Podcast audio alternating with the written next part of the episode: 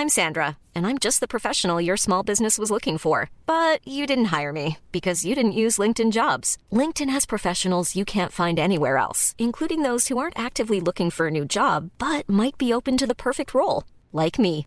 In a given month, over 70% of LinkedIn users don't visit other leading job sites. So if you're not looking on LinkedIn, you'll miss out on great candidates like Sandra. Start hiring professionals like a professional. Post your free job on linkedin.com/people today.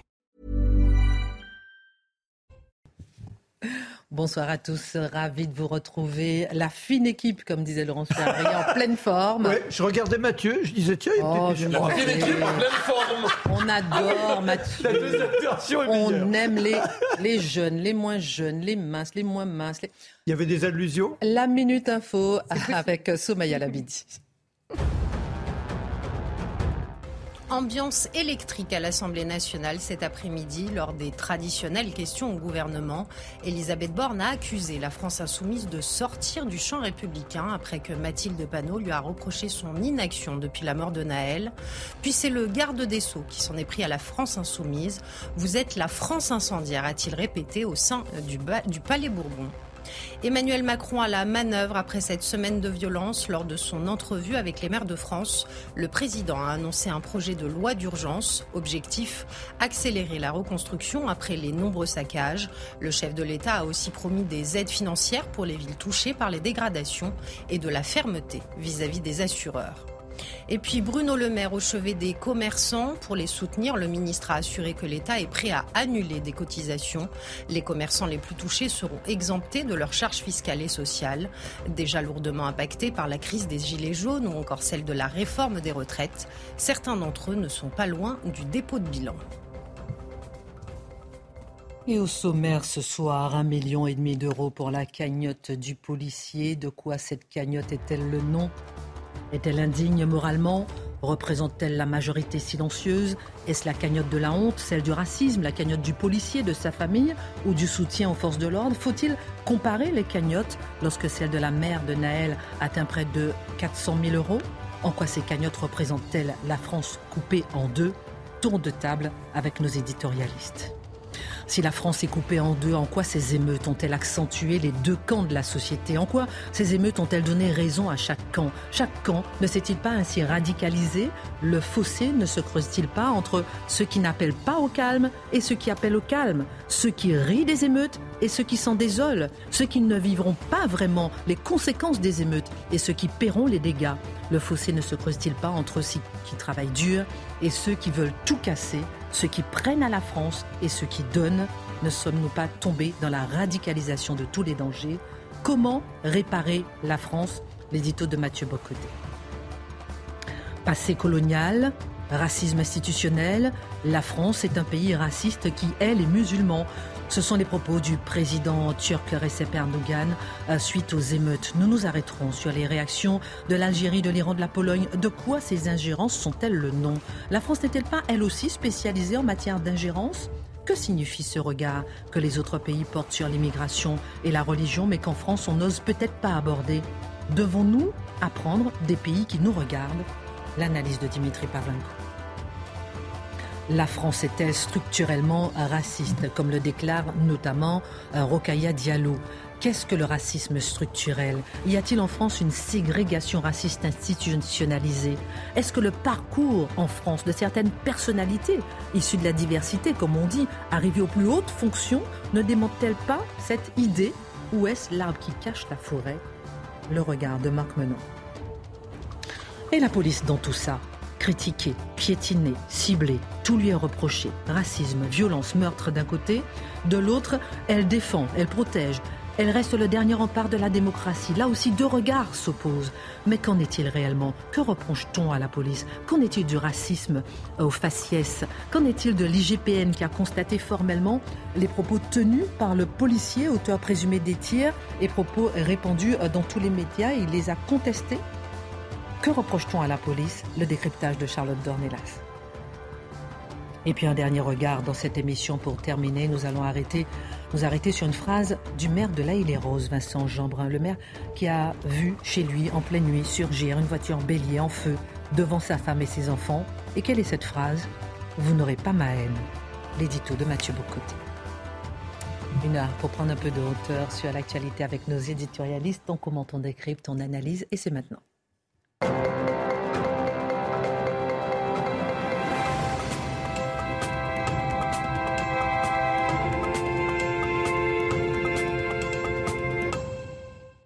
Un million et demi d'euros pour la cagnotte euh, pour la famille du policier, près de 400 000 pour la cagnotte de la famille de Naël. De quoi cette cagnotte est-elle le nom J'ai beaucoup de questions à vous poser. On fera un tour de table. Euh, je commence par vous. Beaucoup de questions. Est-ce qu'elle est indigne Est-ce qu'elle représente la majorité silencieuse Est-ce la cagnotte de la honte Est-ce la cagnotte du racisme dont on a parlé De quoi cette cagnotte est-elle le nom, selon vous ben, en fait, je dirais que la querelle autour de la cagnotte est d'abord le nom de la puissance médiatique de la gauche qui a réussi à transformer cette cagnotte en élément de scandale. Je le dis en un mot. Donc la cagnotte apparaît. On peut penser qu'elle est de bon goût, de mauvais goût. On peut penser qu'elle est, on peut penser que plusieurs motivations conduisent les gens à y participer. Mais la question n'est pas là. La question est qu'en l'espace de quelques temps, on fixe une seule interprétation à cette cagnotte nommée la cagnotte de la honte. Et là, ça devient une formule qui tourne en boucle dans les médias. La cagnotte de la honte, la cagnotte de la honte tous les journalistes attrapent les politiques en disant que pensez-vous de cette cagnotte? Est-ce qu'elle inspire la honte? Autrement dit, la question porte en elle-même la réponse. Que pensez-vous de cette cagnotte monstrueuse, de cette cagnotte qui serait en fait, qui est présentée comme la cagnotte des complices d'un assassin? Donc, l'ensemble des significations que vous avez évoquées, euh, le, soutien aux forces de l'ordre, le soutien à la famille, le soutien plus largement euh, aux policiers dans une société où ils sont attaqués et agressés régulièrement, tout ça est évacué. On fixe une seule interprétation, la pseudo-cagnotte de la honte. Et ensuite, euh, la, formule tourne en boucle. Et ce qui est intéressant, c'est que désormais, le vrai scandale en France, vous l'aurez compris, ce n'est pas le milliard de la reconstruction annoncée. Le vrai scandale, ce n'est pas le pillage. Le vrai scandale, ce ne sont pas les razzias. Le vrai scandale, ce n'est pas la violence. Le vrai scandale, c'est cette cagnotte qui devient la gauche médiatique, a réussi son coup. On parle aujourd'hui de cela comme si c'était le vrai scandale des derniers jours et non pas le sort réservé au pays par les émeutiers. Je vous donne la parole dans un instant, mais est-ce qu'on ne peut pas être aussi choqué, je me tourne vers vous, Charles là sur le fait qu'il y a une cagnotte, c'est ce que disent certains, une cagnotte qui est donnée à quelqu'un, un policier, enfin sa famille, qui est accusé euh, pour l'instant d'homicide volontaire. C'est là aussi où ça choque. Alors la, cagnotte est en effet destinée à sa famille. Or, on nous explique en permanence que par exemple, on ne peut pas cibler financièrement les familles parce qu'elles ont besoin précisément d'argent pour continuer à vivre quand un enfant est délinquant, par exemple. Donc il faudrait peut-être voir aussi un peu le, le, le sujet. Et la deuxième chose, c'est que en effet, moi, ce qui me stupéfie, c'est que les mêmes qui attaque là aujourd'hui, qui qualifie la cagnotte tout simplement de cagnotte de la honte sans essayer de comprendre que cette cagnotte, elle a démarré, on va dire, elle a décollé assez tardivement dans les événements. Elle a décollé au moment où les émeutes se multipliaient partout en France. Elle a décollé au moment où les mêmes qui la, qui la pointent aujourd'hui nous expliquaient qu'il y avait désormais deux camps. Un, la police qui tue, ou la police qui a un problème, ou que faire de la police, ou cette police structurellement problématique. Et de l'autre, des émeutiers qu'il faut chercher à comprendre. Parce qu'ils expriment tout simplement une colère et qu'il faut chercher à la comprendre. Donc les mêmes qui accusent la cagnotte aujourd'hui sont ceux qui ont installé un rapport de force entre deux camps. Et les gens qui ont donné dans cette cagnotte, je crois que bien au-delà de, de, l'objet initial, ont, donné pour soutenir un camp, celui de la police, au milieu des émeutes. Que la cagnotte symbolise justement la France coupée en deux. Mais c'est sûr, c'est la France qui n'a pas de moyens d'expression dans la rue, parce que quand cette France veut exprimer cette colère, celle-là, on cherche jamais à la comprendre, jamais, jamais, jamais. Celle-là n'est jamais légitime, celle-là ne peut pas s'exprimer, et même une manifestation euh, calme et pacifique euh, euh, attire les, les, les, les insultes des commentateurs. Et de l'autre côté, une, une, France aussi qui, dans le, le, le débat, on va dire, public, n'arrive pas à, à, à, faire savoir qu'elle soutient la police dans les émeutes. Donc évidemment que c'est une cagnotte qui est devenue beaucoup plus politique que personnelle sur un cas particulier. Dans un instant, Dimitri, mais euh, Marc Menant, euh, est-ce qu'il faut par exemple aussi euh, comparer les cagnottes? On voit celle de la mère de Naël, près de 400 000 euros, celle du policier, un million et demi. est-ce que vous pouvez comprendre que certains peuvent être choqués?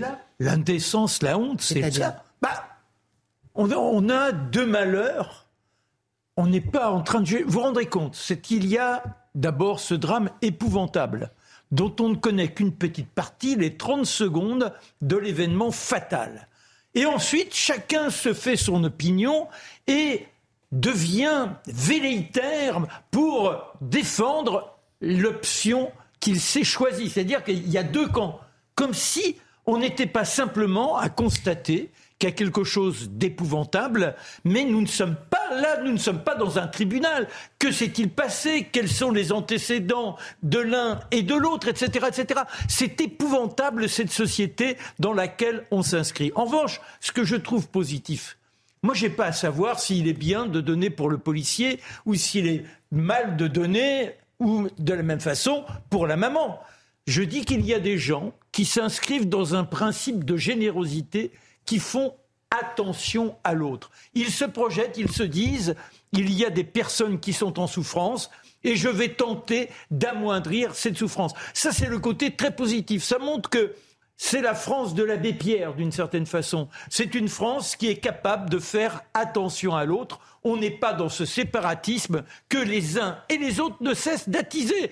On est de l'un, on est de l'autre. On a compris. Dimitri, votre regard aussi sur la cagnotte. Certains disent aussi euh, qu'ils euh, y voient derrière cette cagnotte une certaine réaction au propos du président de la République au départ, euh, qui jugeait les propos, qui jugeait le, policier avant même d'avoir été jugé officiellement. Bah, les gens vont se faire l'idée qu'ils veulent autour de cette cagnotte, mais moi, quand j'entends que c'est un complot d'extrême droite, que en fait le message qui sera envoyé, c'est moi je l'ai entendu tel quel sur sur internet, donc je me permets de le dire. Oui, beaucoup hein, parlent de Tu es un arabe, tu deviens millionnaire. Voilà ce que voilà ce qu'on entend aujourd'hui. Mm. c'est formidable. Il est mm. millionnaire le policier. Alors on va mettre un bémol. Hein. D'abord c'est pas lui directement.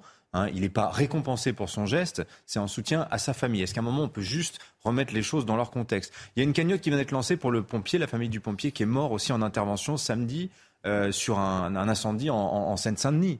Hein. Est-ce qu'on va, est va polémiquer? Voilà. Moi, ce que je note quand même, c'est dans cette histoire-là, il y a une tentative d'intimidation, tentative d'interdiction euh, de, cette cagnotte parce que ça déplaît fortement à la gauche. Enfin, Libération est allé chercher des poux à Jean Messia pour l'utilisation de la photo parce qu'il allait pris une photo de presse, il n'avait pas le droit. Et donc, rien que pour ça, ce serait totalement scandaleux. Je vais vous lire un message que j'ai lu parce que ça m'a vraiment mis en colère. Quand je parle de tentative d'intimidation, c'est pas, c'est exactement ça. Il y a quelqu'un qui sur Internet appelle les salariés de la plateforme GoFundMe, là où a été lancée la cagnotte, à divulguer la liste exacte, les noms des donateurs, des 45 000 personnes qui ont donné un peu d'argent. Et il dit, ce, type... Pour les cibler. Ce serait terrible que 45 000 personnes aient à assumer devant leur famille, parce que c'est le plus, je le cite, ce serait le plus gros répertoire de fascistes racistes. Vous savez, ce qui est drôle, c'est que ce type, le tweet qui est épinglé, au-dessus de son profil, il y a marqué la chose suivante. Si 10% de mes abonnés me donnaient un euro par mois, je serais indépendant pour dire et faire ce que je veux. Mais ça, vous vous rendez compte quand même mm. Voilà, moi c'est ça qui me choque. Et le fait, par exemple, que vous rappelez pour les Gilets jaunes, me tourne vers vous, Mathieu, qui avait la cagnotte avec justement qui soutenait celui qui avait euh, frappé l'ancien boxeur, qui avait été fermé, qui avait été fermé par Lecci parce que la cagnotte avait déjà été ouverte sur Lecci, qui a fermé. Ensuite, euh, elle a été rouverte sur la plateforme dont vous avez parlé. Mais est-ce que là, justement, euh, il n'y a pas un, parallèle? Certains ne trouvent pas là une faille, justement, pour se dire que, attention, on avait euh, interdit la cagnotte de celui qu'on appelait euh, le délinquant, et que là, on autorise la cagnotte pour le policier, qui est pour l'instant en détention provisoire. Est-ce que c'est pas là? Pour la famille, je suis d'accord. Je vous dirais. Préciser. Alors moi, mais, mais, mais je veux dire, tout le monde, il y a beaucoup rentrent dans cette brèche justement pour critiquer cette cagnotte. moi, ce qui, m'exaspère là-dessus, c'est la volonté d'interdire à répétition les cagnottes des uns et des autres. Donc, ah, il faut interdire celle et, là, ça devient un critère moral. Si vous n'êtes pas pour l'interdiction de la cagnotte, vous êtes complice de la signification prêtée par la gauche, euh, Télérama euh, ou Libé, donc sur votre cagnotte de la honte. Donc, si vous êtes contre la fermeture de la cagnotte, vous êtes en fait complice du policier assassin. Vous comprenez le raisonnement? Moi, ça me fascine quand même, ce désir de censure, cette volonté de fermer, cette idée que la vertu se prouve dans la volonté de censurer, un.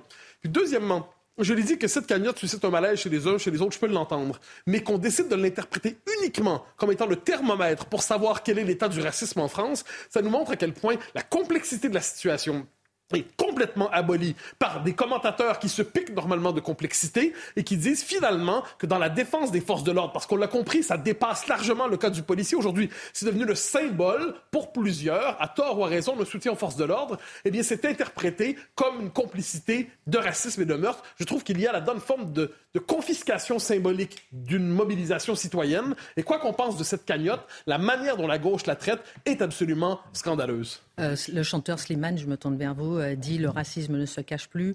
On voit encore quelqu'un comme Rokhaya Diallo, on va en parler euh, tout à l'heure avec vous. Elle dit on pourrait tuer un ado non blanc de 17 ans à bout ponton et se voir instantanément récompensé d'une cagnotte de plus d'un million d'euros. Mais c'est l'interprétation. On va pas sonder les cœurs et les reins des gens qui ont donné. Il y a des gens qui, ont, vraiment par générosité, en, en pensant à la famille de ce policier, qui peut-être en leur fort intérieur condamne son geste, trouve qu'il allait trop loin. Ça je pense que ça n'a rien à voir. Il y a des gens aussi qui sont sans doute dans une intention politique, parce que moi je crois qu'il y a des gens qui ont donné. Et cette cagnotte, si vous voulez, pour certains, c'est un référendum. Hmm. C'est un référendum sur la police. C'est-à-dire, sur la police. C'est une manière de dire, il y a un policier qui peut être ammerdé, hein, et l'enquête nous le dira, Donc et pas qui sommes-nous pour le dire hmm. hein.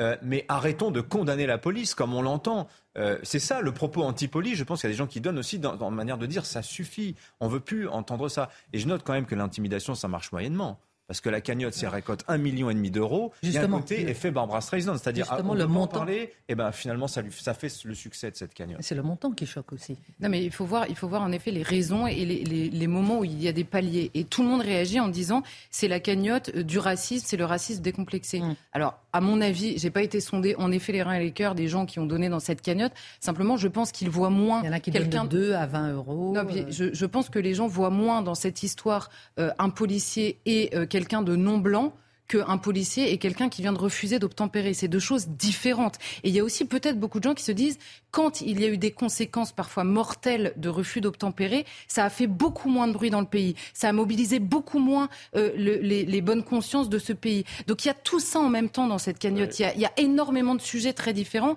Et en effet, là, en faire l'interprétation la plus euh, euh, la plus simpliste possible et de manière à accuser encore et à expliquer qu'on a un pays évidemment raciste, c'est malhonnête en fait. Moi, je voudrais dire. Euh, Dernier mot ensuite. C'est aussi, mais non, c'est une sorte d'empathie par rapport à ceux qui ont permis d'arrêter, ou du moins de l'amoindrir pour le moment. C'est-à-dire que les policiers... les émeutes, vous voulez dire Bah oui. Hum. Les policiers, ils ont été pendant quatre jours, on les a vus. Alors, il fallait dire aux policiers, restez chez vous, laissez brûler, etc. On peut être dans, dans, dans, dans une dans, une démarche très humaniste, etc., il n'en reste pas moins que l'ordre, s'il est menacé, la République s'effondre. Et jusqu'où ira-t-on si les policiers n'avaient pas réussi à mener les actions qui ont été les leurs et qui ont fini, pour le moment, par amoindrir, d'être pratiquement dans l'accalmie, eh bien, ils ne seraient pas là. Je pense qu'un certain nombre de gens, de cette manière, disent, ben oui, sans les policiers, la République est menacée. Donc vous êtes pas dire bien que finalement c'est une sorte de référendum, une façon pour la majorité silencieuse de s'exprimer. Euh. Oui, enfin, je ne sais pas, mais il y a ça obligatoirement, c'est de dire sans la police, euh, c'est pas de dire la police fait n'importe quoi, hmm. mais si la police n'intervient pas à un moment donné et de façon ferme, eh bien, euh, où va-t-on? Alors, vous êtes en train de m'expliquer que la cagnotte reflète un peu la France coupée en deux. On va je me tourne vers vous, euh, Mathieu, pour votre édito. La France est-elle réconciliable? C'est la question qu'on va se poser. Le président de la République veut le croire, les maires de France aussi, mais s'agit-il de vœux pieux dans une société, on le voit, qui se radicalise, où les positions des uns et des autres sont inintelligible pour les autres, pour les uns, et inversement. Personne ne s'entend, personne ne s'écoute. Une France à ce point polarisée peut-elle sortir de la crise par le haut? Quelles seraient peut-être les pistes? N'est-elle pas condamnée à être aspirée justement dans une spirale régressive et agressive? C'est à cette question que vous souhaitez répondre dans votre premier édito, Mathieu. Oui, avec une mise en garde initiale. Pour bien poser ces questions, je pense qu'on doit éviter à tout prix la position en surplomb de celui qui dit il y a un camp et il y a un autre camp et un autre camp. Et moi, je suis au-delà de tous les camps. Moi, je surplombe les camps. Je suis tellement sage, je suis tellement supérieur moralement que je ne suis engagé par personne et je vais réconcilier tout le monde parce que personne n'a compris leur intérêt commun au-delà de leur fracture. Franchement, la position du vieux sage, le vénérable du sommet dans Astérix en ce moment, on pourrait s'en passer. Donc, voyons un peu les camps en question pour voir ce dont il est question justement. Il y a ce qu'on pourrait appeler, à s'est manifesté très rapidement, l'aristocratie euh, artistique et sportive, qui, euh, deux personnages, Omar Sy, qui nous dit, qui, on comprend, il, dit, je donne sa formule, mes pensées et prières vont à la famille et aux proches de Naël, mort à 17 ans ce matin, tué par un policier à Nanterre qu'une justice digne de ce nom honore la mémoire de cet enfant. Je précise que ça, on pourrait tous le dire. Hein. C'est ça. On a tous été émus par cette fois. Mais on ne doit pas oublier qu'Omar Sy, au moment en 2020, au moment de l'affaire Floyd, qu'est-ce qu'il fait? Il en profite pour sortir dans les jours ou les semaines qui suivent, dans l'Obs, en disant ce qui se passe aux États-Unis pour l'affaire Floyd, il existe la même chose en France. Donc le racisme systémique tel qu'il l'interprète, le, suprémacisme blanc tel qu'on l'interprète aux États-Unis, le racisme contre les minorités, l'ordre néocolonial. Donc on ne doit jamais oublier que Omar Sy nous invite à interpréter, à partir, si on, pense son action sur le temps long, euh, ce qui s'est passé à la lumière de, du Black Lives Matter à la française. Premier élément, Floyd à la française. Il y a Kylian Mbappé qui dit J'ai mal à ma France. Une situation inacceptable. Toutes mes pensées vont pour la famille et les proches de Naël. Ça va encore? Ce petit ange parti beaucoup trop tôt. Euh, je pense que la formule le petit ange parti beaucoup trop tôt, à la rigueur, à la rigueur, mais à condition que Mbappé, quelques semaines auparavant, quelques mois auparavant, fasse le même tweet pour Lola mais je crois qu'il était aux abonnés absents. Et combien de gens y passent sans jamais avoir droit à la sollicitude de cette aristocratie, euh, on pourrait dire, sportive et artistique? Alors, il y a quelque chose d'agaçant dans la population de voir qu'il y a quelque chose comme un réflexe communautariste qui joue dans ces prises de position. Ajoutons dans cette lecture des événements la position de ceux qu'on appellera euh, l'intelligentsia indigéniste. Je vais vous citer un texte qui m'a rendu complètement fou dans Libération, euh, excusez-moi, dans Télérama, de Kautar Archi qui se présente comme sociologue et euh, écrivain. En France, les hommes racisés des fractions populaires sont chassés de la communauté humaine, soit la communauté morale, animalisés et rendus tuables. La police est l'organe de cette tuerie, cette grande chasse. Les hommes, là je, saute, les hommes racisés vont et viennent dans l'espace enclavé et d'un coup c'est l'arrestation, la capture, le feu est ouvert. Avant que Naël ne soit tué, il était donc tuable car il pesait sur lui l'histoire française de la dépréciation des existences masculines arabes. Et alors il développe autour de ce thème-là. Donc on aura compris que dans l'esprit de cette sociologie indigéniste, qui, quoi qu'on en dise, a un discours qui est assez mainstream dans les médias. Il faut le dire, c'est important. C'est le discours. Et même à l'étranger. On, ah ben en parlera bah, tout à l'heure avec, c'est l'interprétation dominante sur la France. Eh bien, la France est présentée comme un État structurellement néocolonial, structurellement raciste, qui persécuterait ses minorités. Et dès lors, il faut le redire, dans leur esprit, c'est un geste politique, la, mort du, de Naël, ce n'est rien d'autre qu'un ordre néocolonial qui persécuterait ces minorités. Ce groupe, disons-le clairement, veut pousser la France à la crise, veut pousser la France à l'émeute, veut pousser la France à la guerre interne. Il faut l'avoir à l'esprit. Alors, je devine que pour vous, ce discours suscite une vive réaction euh, qui participe aussi à la polarisation, du coup, de ah la bah France. Oui. Ben, c'est la réaction, on en parlait avec la cagnotte, hein, c'est la réaction du « on en a marre ». On en a marre du commun des mortels qui ne sait comment l'exprimer. Parce qu'à la rigueur, le commun des mortels vote. Euh, il vote, mais quand il vote, on lui explique qu'il vote de manière anti-républicaine. Euh, le commun des mortels ne vote pas quelquefois parce qu'il se retire de la vie civique, parce qu'il dit mon vote ne sert à rien.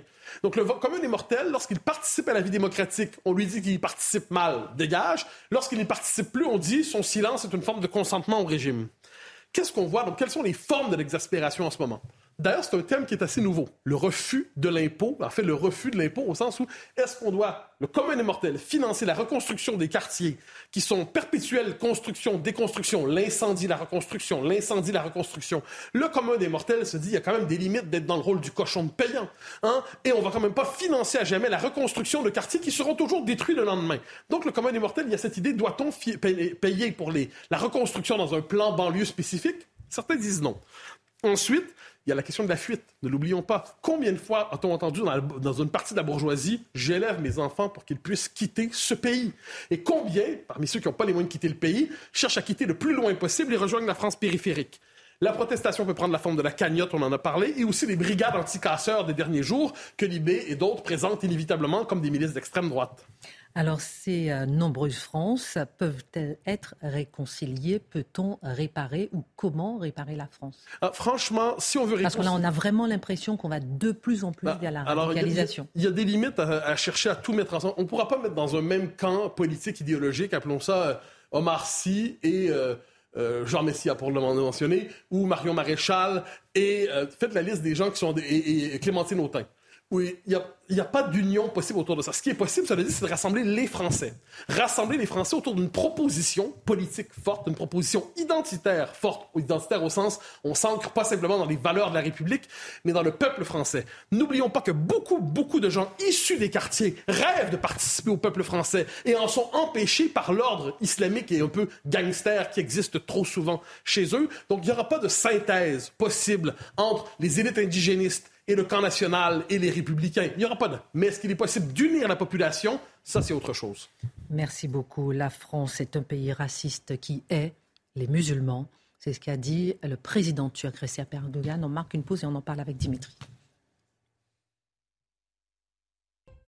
On retourne sur le plateau de face à l'info. Dimitri, les images des pillages ont fait euh, le tour du monde ce week-end. Beaucoup de pays ont réagi. Je disais tout à l'heure, la France est un pays raciste qui est les musulmans. C'est ce que disait euh, le président turc. On a vu l'Algérie, l'Iran. Faites-nous un petit peu le tour des réactions et puis quelles leçons on peut tirer de ces réactions? Bah, D'abord, camouflet international infligé, infligé, par les émeutiers à la France, hein, comme il faut bien comprendre. Et en fait, ce qui est assez étonnant, pour, si on passe au niveau de l'analyse, c'est que dans les critiques qui sont formulées, chacun voit midi à sa porte en fonction de ses obsessions nationales et de son agenda politique.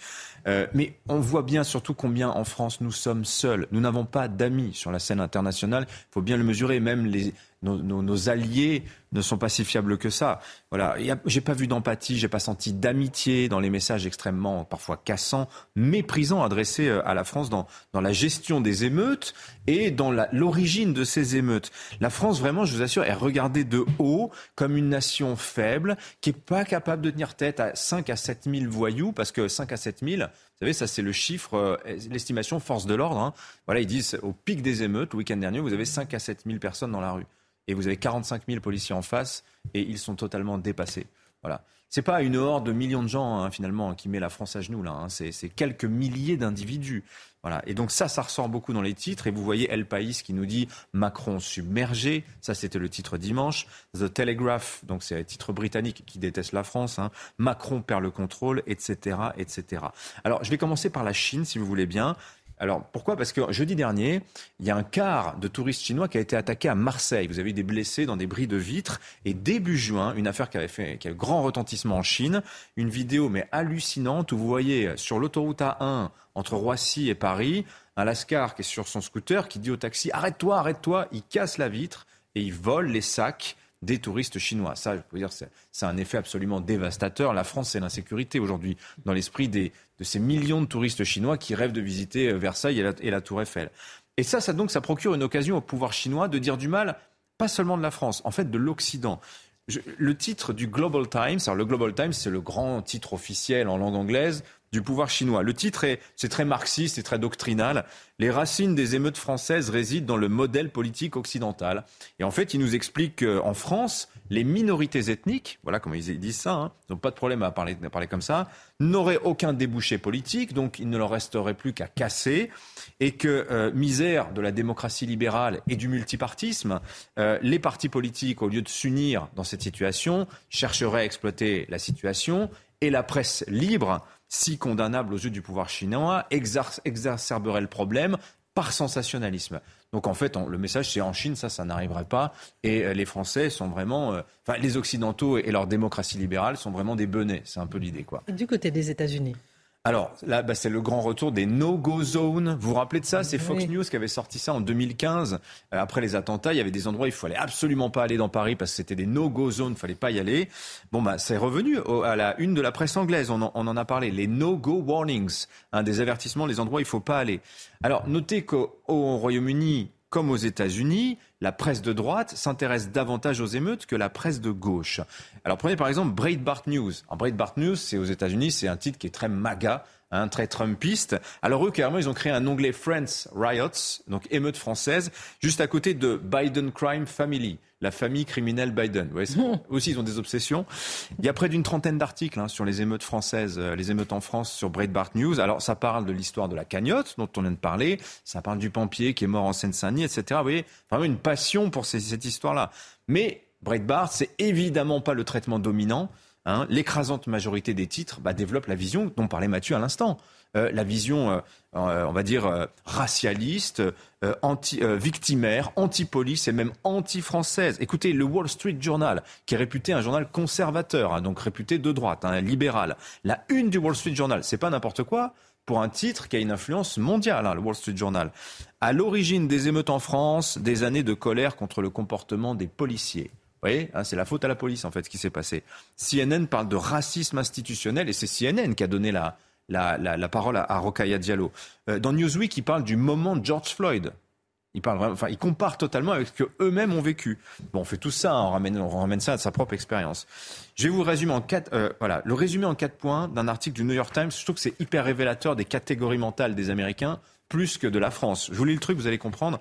Des troubles ont éclaté en France en réaction au tir mortel d'un policier visant Naël M. Alors il donne son nom.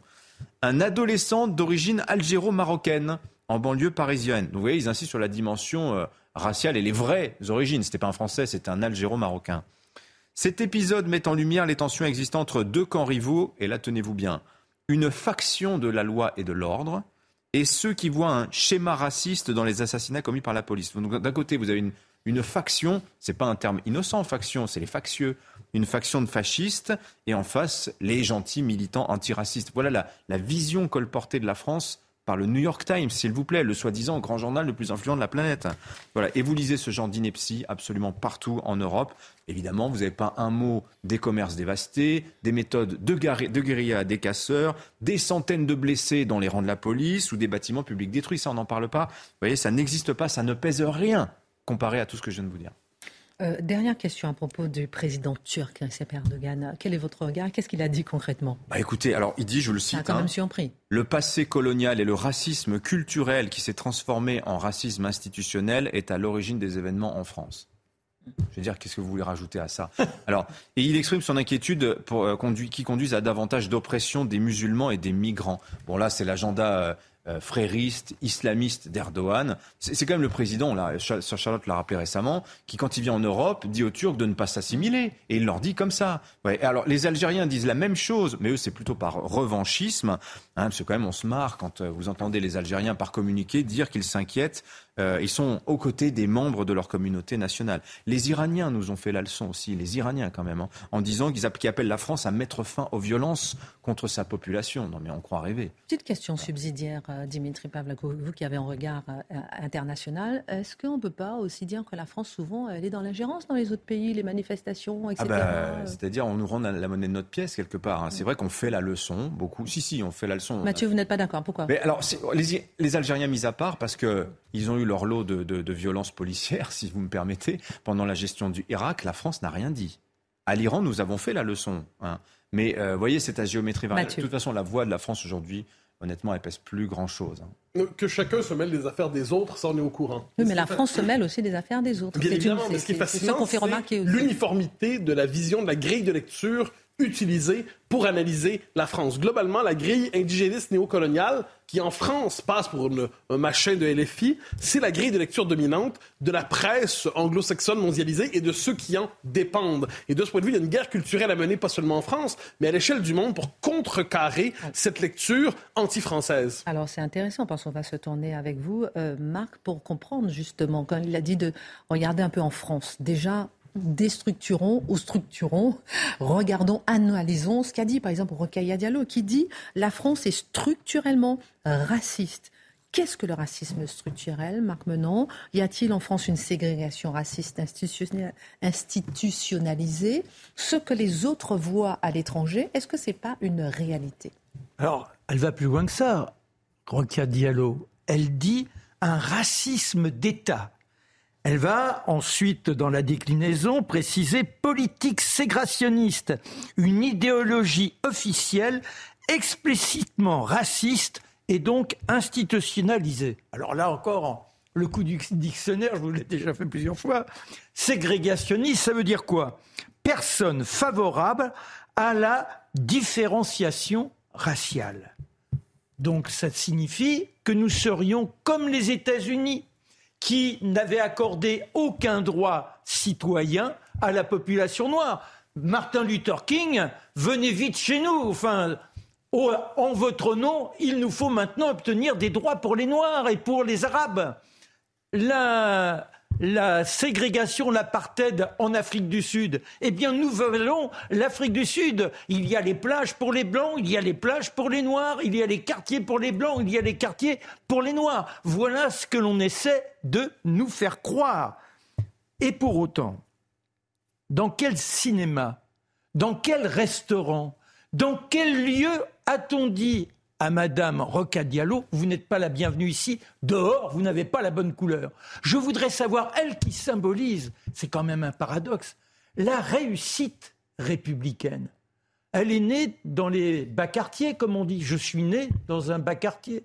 On appartenait à ce monde ouvrier. La seule différence entre elle et moi, c'est que ses parents étaient sénégalais, les miens, ils étaient blancs. Mais on avait affronté le monde d'ailleurs, le monde de l'aisance, le monde de la richesse. Moi, c'était dans les années 60. Et les quartiers, ils commençaient à exister. Et c'est que s'y passait-il dans ces quartiers? Eh bien, il y avait ceux qui se sentaient exclus, qui devenaient des blousons noirs, qui devenaient hostiles à l'institution, et ils n'étaient pas spécialement bien vêtus. Alors que se passait-il? Bah, Déjà parce que c'était dans ces zones-là qu'il y avait plus de délinquance, les policiers étaient plus souvent chez nous que déjà ils ignoraient bien évidemment le 16e arrondissement. Ça c'est le premier point. Mais le deuxième point, si vous étiez mal vêtu, si vous aviez les cheveux un peu longs, c'était le début des cheveux longs, vous étiez potentiellement un voyou et pof, vous tombez dessus. Il fallait justifier d'où vous veniez. Vous étiez blanc.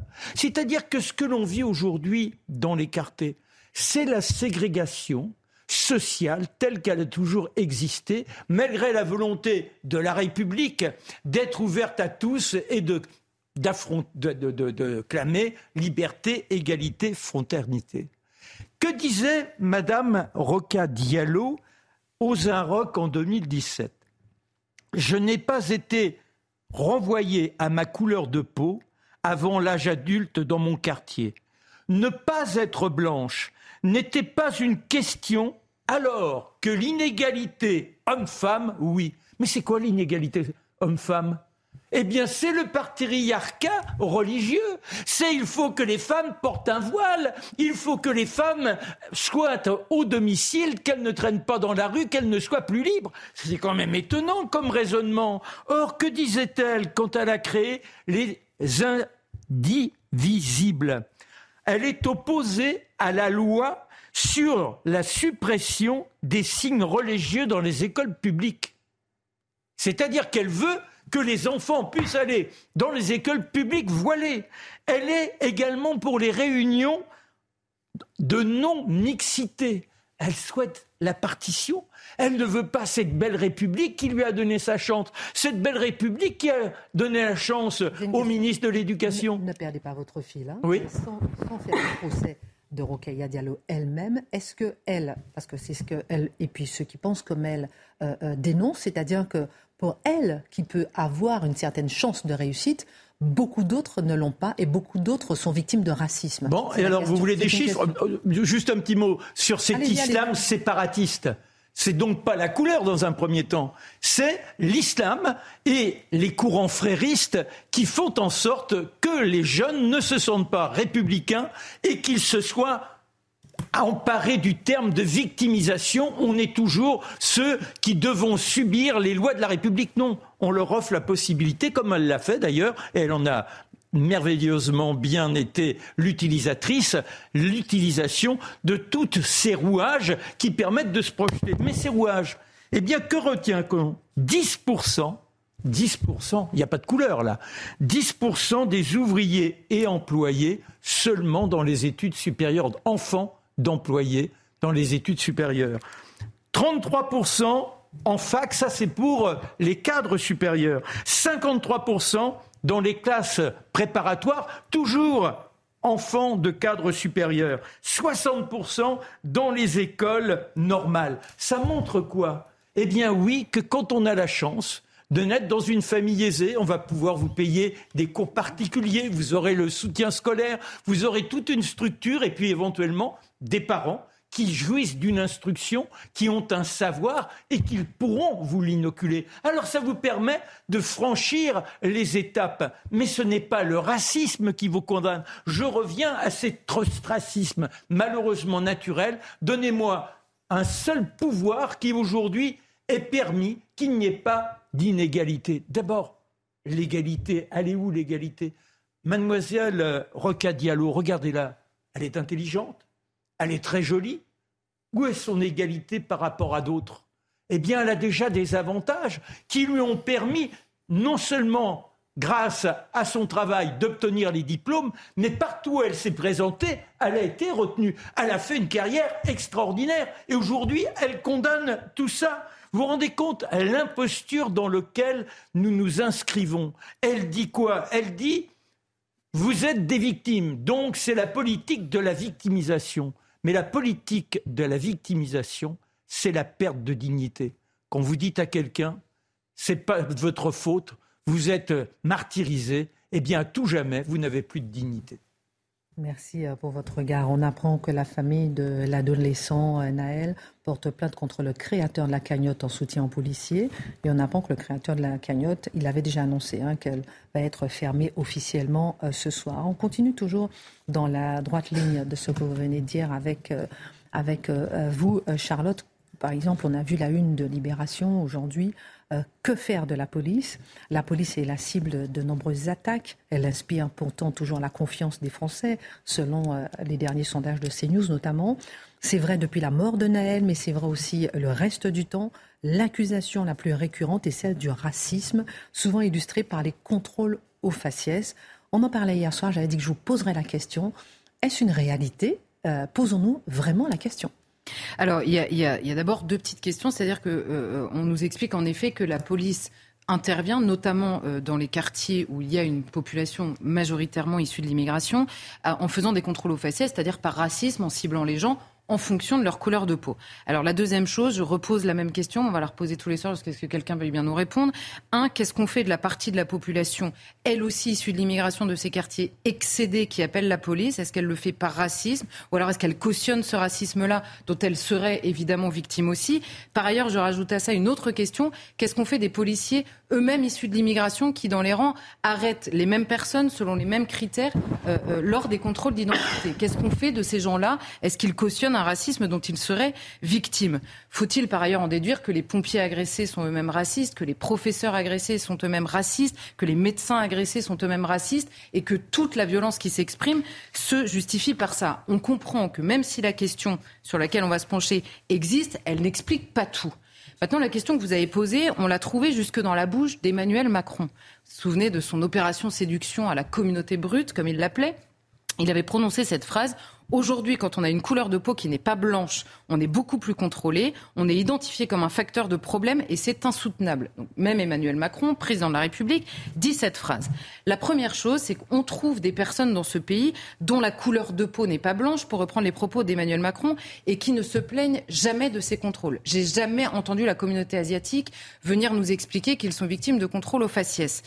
À l'inverse, quand vous avez les militants, par exemple, des soulèvements de la terre, donc on a beaucoup parlé, systématiquement à chacune de leurs actions, ils finissent en venant se plaindre des violences policières à leur égard. Donc on comprend que toute l'action de la police, de manière générale dans le pays, n'est pas d'abord dictée par une question de couleur de peau. C'est un peu plus compliqué que ça, au minimum. La deuxième chose, c'est que pour faire un contrôle d'identité, il y a un cadre pour que ça tienne devant la justice. En gros, si au moment d'un contrôle d'identité, le policier constate une infraction, pour que ça tienne devant la justice, il faut qu'il respecte des règles. Un, le flagrant délit. Le flagrant délit, c'est dans les heures qui suivent le délit que vous avez commis, et c'est la victime de ce la victime qui fait une description à la police. Et ça, c'est la moitié des contrôles d'identité. Alors que doit-on comprendre Que les victimes elles-mêmes cèdent au racisme au moment de décrire leurs agresseurs Ou est-ce qu'elles décrivent les agresseurs euh, qu'elles ont eu en face d'elles et donc parfois qui ont en effet, une couleur de peau qui n'est pas blanche Ensuite, le deuxième moyen, on va dire, de faire ces contrôles d'identité, c'est sur réquisition d'un procureur. Un procureur dit à la police, vous allez à tel endroit qui est particulièrement criminogène, de telle à telle heure, vous procédez à des contrôles d'identité des personnes suspectes. Donc là, c'est dans un cadre très précis, à des endroits très précis. Et la troisième chose, c'est quand la police voit un comportement qu'elle euh, juge suspect ou qui a un risque de trouble à l'ordre public, et là, elle procède à, euh, euh, au contrôle d'identité. Donc là, on comprend qu'à la limite, alors évidemment, il peut y avoir des contrôles abusifs. Les contrôles abusifs, les, personnes seront contrôlées. Mais jamais de la vie, ça tiendra devant la justice. Il n'y aura aucune conséquence à ce contrôle, outre le contrôle lui-même. Donc on se dit, le profil des interpellations, nous disait le rapporteur des droits, et même un rapport du CNRS il y a quelques années, ne se résume pas à la couleur de peau. Le profil des interpellés, c'est également, par exemple, des personnes très majoritairement jeunes et des personnes très majoritairement masculines. Ce sont des hommes. Alors qui viendra nous expliquer que la police est misandre d'une part et anti-jeune d'autre part au moment de choisir les personnes qu'elle interpelle? Vous êtes en train de nous dire que c'est un biais spécial choisi, d'un critère spécial Évidemment. choisi pour critiquer la police. Évidemment, dans une lecture beaucoup plus globale, euh, qui est euh, celle de l'indigénisme ou du racialisme dans la lecture globale de la société, qu'on applique à la police. La vérité, pour répondre vraiment à votre mhm. question, c'est que bien sûr que le faciès compte dans les contrôles d'identité. De la même manière et peut-être plus encore, c'est important de le dire c'est important de le dire parce que les gens le vivent ça, mais après comprendre pourquoi. Et alors on va on va comprendre pourquoi. Ce n'est pas d'abord par racisme évidemment, c'est un par expérience et deux par efficacité. Quand vous êtes dans un quartier qui est particulièrement criminogène, je vais prendre le, la rhétorique des personnes qui disent que la police fait des contrôles aux faciès. On nous dit évidemment que ces quartiers sont plus criminogènes. On a pris toutes les personnes issues de l'immigration, on les a mises au même endroit et elles sont pauvres. Mais que disent-ils? La même chose. Si c'est plus criminogène, il est normal que la police intervienne plus. Donc les personnes qui sont contrôlées sont en effet issues de l'immigration, mais les personnes qui ne sont pas contrôlées dans ces quartiers sont aussi issus de l'immigration. Donc vous voyez que c'est la criminalité qui est, et c'est exactement ce que nous disait Marc, autrefois c'était d'autres profils, c'est dans les zones criminogènes, et vous voyez que par exemple quand on dit qu'il y a beaucoup de gens issus de l'immigration dans les prisons, c'est pas les policiers, les procureurs, les juges, les magistrats euh, et, et, toute la chaîne pénale qui a décidé en fonction de la couleur de peau. C'est un délit ou un crime que l'on a observé. Donc il y a une surreprésentation qui explique ce ciblage. Alors en effet, c'est injuste pour la personne qui correspond parfois au profil, qui a la capuche sur la tête ou pas, qui est en bas du mur ou pas, et qui a euh, la couleur de peau qui est ciblée, en l'occurrence, dans ce contrôle d'identité. C'est injuste pour certaines personnes, mais c'est par souci d'efficacité, certainement pas par racisme. Et précisons juste une chose, dans le cas qui nous occupe sur Naël, ça n'est absolument pas un sujet. On a voulu plaquer encore une fois le sujet là-dessus. Là, en l'occurrence, ce n'est pas une couleur qui a été euh, poursuivie initialement par les policiers. Je ne parle pas de l'issue euh, dramatique de la chose. Initialement, c'est un refus d'obtempérer et une voiture qui était poursuivie, pas la personne pour sa couleur de peau. L'autre accusation récurrente, Charlotte Dernella, c'est la police tue, euh, qui revient dans la bouche de nombreux détracteurs. Comment lire cette accusation Alors là, encore régulière? un tout petit chiffre. En 2021, nous avons 10 millions d'interventions de la police, 6 000 signalements de particuliers à l'IGPN, 0,04% des interventions. Pour les gendarmes, 2 millions d'interventions, 987 signalements, 0,04%. Donc dans la majorité des cas, ça se passe très bien. Dans l'immense majorité des cas, ça se passe très bien. Un, oui, la police tue. Mais vous remarquerez que, par exemple, non mais oui, il arrive que la police tue. C'est mieux. non mais Évidemment, oui, il arrive que la police tue. Mais vous remarquerez quand c'est à l'intérieur du Bataclan, ça gêne personne. C'est le métier d'un policier, c'était son devoir, en l'occurrence, de tuer. Donc oui, ça peut faire partie des attributions. Ensuite, il y a des policiers qui agissent mal, qui tuent illégitimement à certains endroits. Ça peut être mal intentionné, évidemment, on se souvient tous de Michael Harpon, hein, le policier qui avait tué d'autres policiers euh, en criant à la Wagbar. Donc oui, il y a des policiers qui tuent pour de mauvaises raisons, ça c'est sûr et certain. Ça peut être dicté aussi par la situation, le stress, la mauvaise préparation, ça peut être énormément de choses, mais ça fait des actions illégitimes. Mais là, en l'occurrence, et c'est ce qu'étudie évidemment la justice. Mais là, en l'occurrence, ceux qui répètent que la police tue, ils visent très précisément, quand ils disent la police tue, ils disent que c'est un problème de système, c'est institutionnel. Et ils visent quoi en particulier? L'article 431 1, 435 pardon, 1 du Code de sécurité intérieure qui date de 2017. Que dit cet article? Lors d'un refus d'obtempérer, si jamais le policier juge qu'il y a un risque qui est pris pour lui-même ou pour autrui, c'est-à-dire ce qui a précédé le refus d'obtempérer, et qu'il n'a pas d'autre choix, il peut immobiliser la voiture en tirant. C'est cet article-là qui est visé, et c'est ce qu'examine exactement la justice en ce moment avec le cas de Naël, et c'est exactement les raisons pour lesquelles le procureur a donné autant de détails, à la fois sur ce qu'a dit le policier, sur ce qui s'est passé avant, et si le politique, en l'occurrence Emmanuel Macron, juge qu'il est par principe illégitime de tirer dans ces circonstances, alors à lui de changer la loi et d'assumer après un refus d'obtempérer s'il y a des conséquences dramatiques. Mais c'est aux politiques vraiment de le faire. Pourquoi pas? Mais c'est à lui d'assumer. Une petite parenthèse, j'ai un policier euh, noir euh, qui m'envoie un SMS que je vous lis.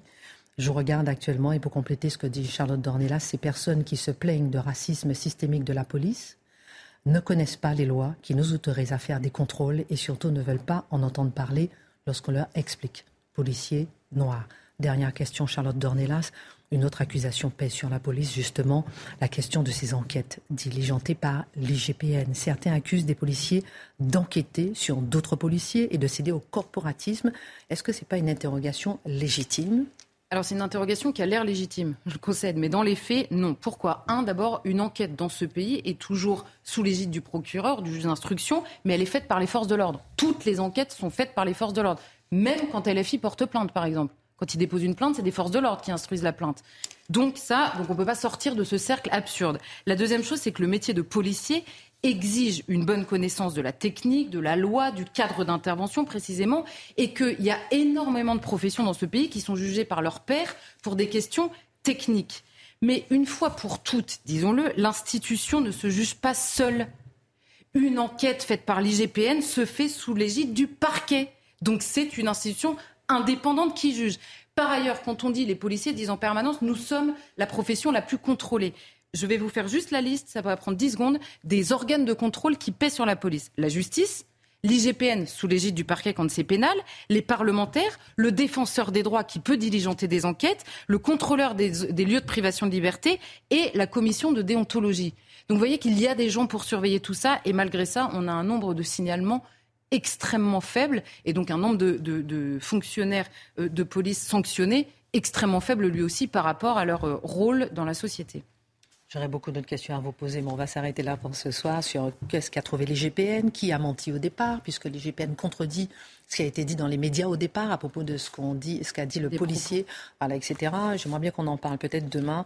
Euh, on verra. Dernière euh, partie, Vincent Jambrun, le maire de La les roses euh, ciblé par une tentative d'assassinat. Mathieu Bocoté a déclaré sur CNews aujourd'hui qu'il ressentait de la colère, mais pas de la haine à l'endroit des agresseurs. En clair, vous n'aurez pas ma haine.